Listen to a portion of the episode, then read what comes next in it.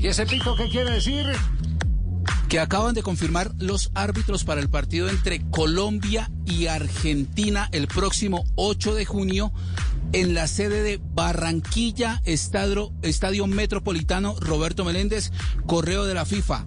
Árbitro central Roberto Tobar de Chile, asistente número uno Cristian Schimann de Chile, el asistente número dos Alejandro Claudio Alejandro Ríos de Chile y el cuarto juez Nicolás Gamboa de Chile. El bar Julio Alberto Bascuñán y el asistente bar Ángelo Ernesto Hermosilla, todos de Chile. A ver, el, comunicado llega directamente desde Zurich. Zurich, 21 de mayo de 2021. Con, con confirmación del Estadio Metropolitano Roberto Meléndez.